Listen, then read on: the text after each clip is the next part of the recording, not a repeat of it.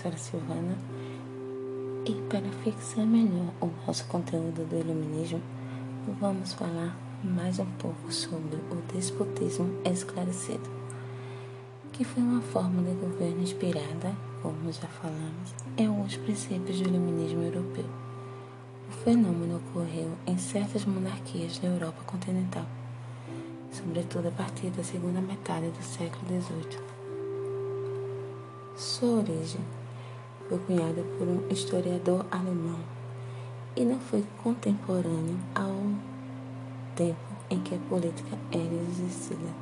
O historiador, com este termo, explica uma série de governos que adotaram vários princípios iluministas como o racionalismo, os ideais filantrópicos e o progresso. No entanto, estes mesmos governos não fizeram nenhuma concessão à limitação do poder real ao expandir os direitos políticos para as demais camadas da população. Por isso, ele é também conhecido por despotismo benévolo ou absolutismo esclarecido.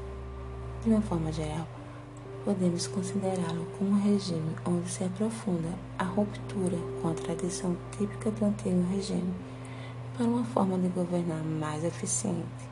Contudo, é importante frisar sem abandonar os fatores absolutistas das monarquias. De fato, as regiões mais afetadas por essa política foram a Rússia, França, Áustria, Prússia e a Península Ibérica. Temos nas suas principais características. Em primeiro lugar, é importante destacar que as monarquias absolutistas europeias estavam em crise em função das transformações causadas pelas ideias iluministas e liberais que já estudamos. Desse modo, os déspotas esclarecidos implementaram as reformas necessárias para manter o poder, ao mesmo tempo em que reestruturavam seus governos para serem mais eficientes. Entretanto, as ideias iluministas adotadas foram apenas aquelas que não prejudicariam a forma de governo absolutista de direito divino apenas os saberes úteis na tomada de decisões político-administrativas foram empregados a fim de dinamizar a economia nacional.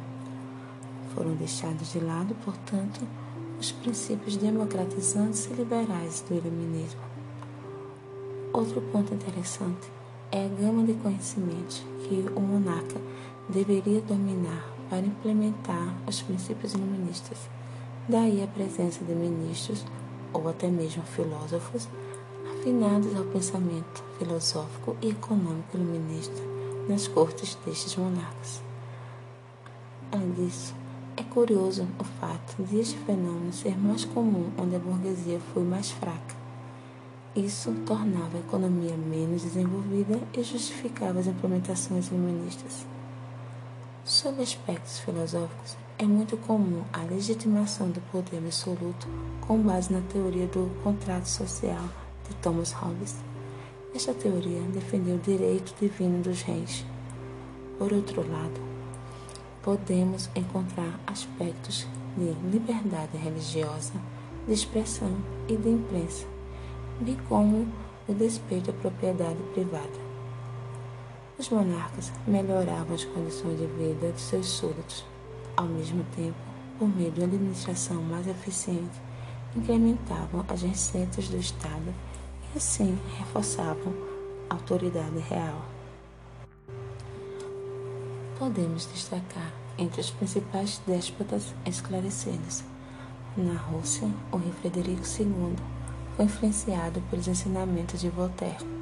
Na Áustria, a imperatriz Maria Teresa conseguiu taxar a nobreza criar um exército nacional. Na Espanha, o rei Carlos III. Esta política ganhou forma na ampliação da indústria têxtil. Na Rússia, a imperatriz Catarina II promoveu a liberdade religiosa ao mesmo tempo que acentuou o feudalismo. Já em Portugal, o Marquês de Pombal, ministro do rei Dom José, foi responsável pela expulsão dos jesuítas pela reforma educacional e manufatureira portuguesa. Isso teve grandes reflexos na administração colonial. Em resumo, o despotismo esclarecido foi uma, reforma, uma forma reformista de governar, característica da Europa. Era apoiado por princípios iluministas, desenvolveu-se no leste europeu, onde a economia ainda era atrasada e a burguesia era muito fraca ou inexistente.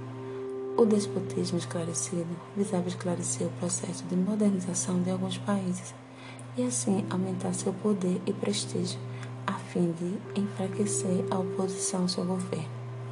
Argumentavam que governavam em nome da felicidade dos povos. E, para finalizar, vale salientar que muitas reformas promovidas pelos déspotas esclarecidos tiveram vida curta.